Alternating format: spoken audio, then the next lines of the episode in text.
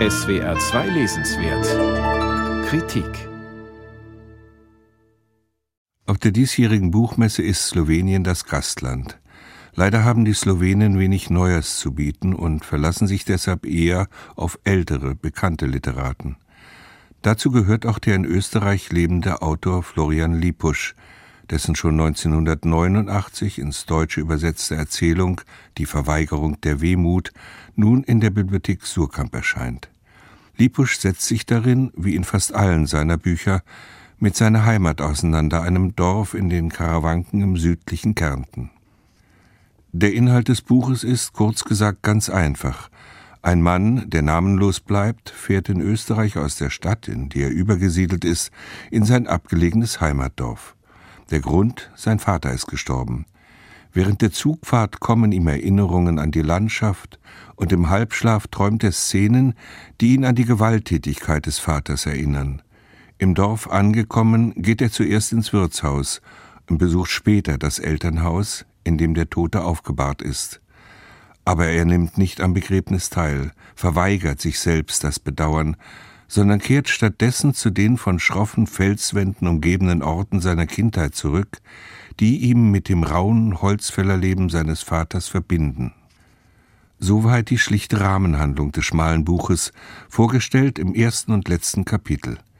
In den beiden dazwischenliegenden geht es um die Rituale im Trauerhaus, um den Abschied der Dorfbewohner von dem Toten und um das monotone Raunen ihrer Klagegebete. Wie in einem vorgezogenen Leichenschmaus werden aber auch duftende Teigtaschen gereicht, die man gierig aufisst und dabei die aus den Bodenritzen auftauchenden Schaben zertritt. Es ist ein makabrer, ironischer Totentanz, den Lipusch im Kern seiner Erzählung vorführt, ein Abgesang auf die vermeintliche Dorfidylle und eine Abrechnung mit dem dumpfen Glauben, mit dem die katholische Kirche die Köpfe der armen Leute okkupiert hat. Lipusch erhielt 2018 den großen österreichischen Staatspreis für Literatur, allerdings erst im zweiten Anlauf, weil seine auf Slowenisch erschienenen und geschriebenen Bücher nicht anerkannt wurden. In diesem Jahr feiert er seinen 85. Geburtstag und zählt längst zu den bedeutenden Autoren nicht nur Österreichs. In seinen Werken entwickelt er sein ganz eigenes literarisches Vokabular, voller artistischer Wendungen und wechselnden Perspektiven zwischen Sprachspiel, Reflexion und Handlung. Sie sind sowohl Daseinsbeschreibungen wie auch Sprachkunstwerke. Das gilt auch für die Verweigerung der Wehmut. Lipusch liebt es, in unermüdlicher Bilderfolge einfache Situationen surreal und grotesk zu überhöhen.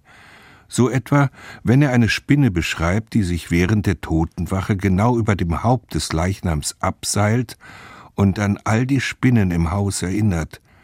Nachts ließen sie sich von der Decke herab, der Öffnung des Schlafenden entgegen, ergaben sich dem Mief des betäubenden Atmens, drangen zwischen die Lippen ein und legten dort in der weichen und warmen Haut zwischen den Lippen einige Eierchen ab. Was wie ironischer Spott klingen mag, ist jedoch nichts anderes, als sich durch feingestrichelte Details einem sprachlichen Gemälde zu nähern. Dieses Gemälde stellt ein Leben in der Abgeschiedenheit dar und schafft zugleich Distanz zum Klischee dörflicher Einfalt. Lipusch zu lesen ist kein Spaziergang durch spannungsgeladene Episoden.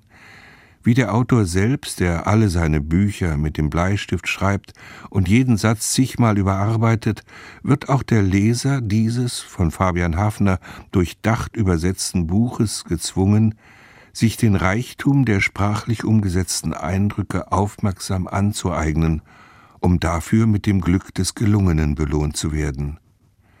Florian Lipusch, Die Verweigerung der Wehmut, aus dem Slowenischen von Fabian Hafner, Surkamp Verlag, 126 Seiten, 22 Euro.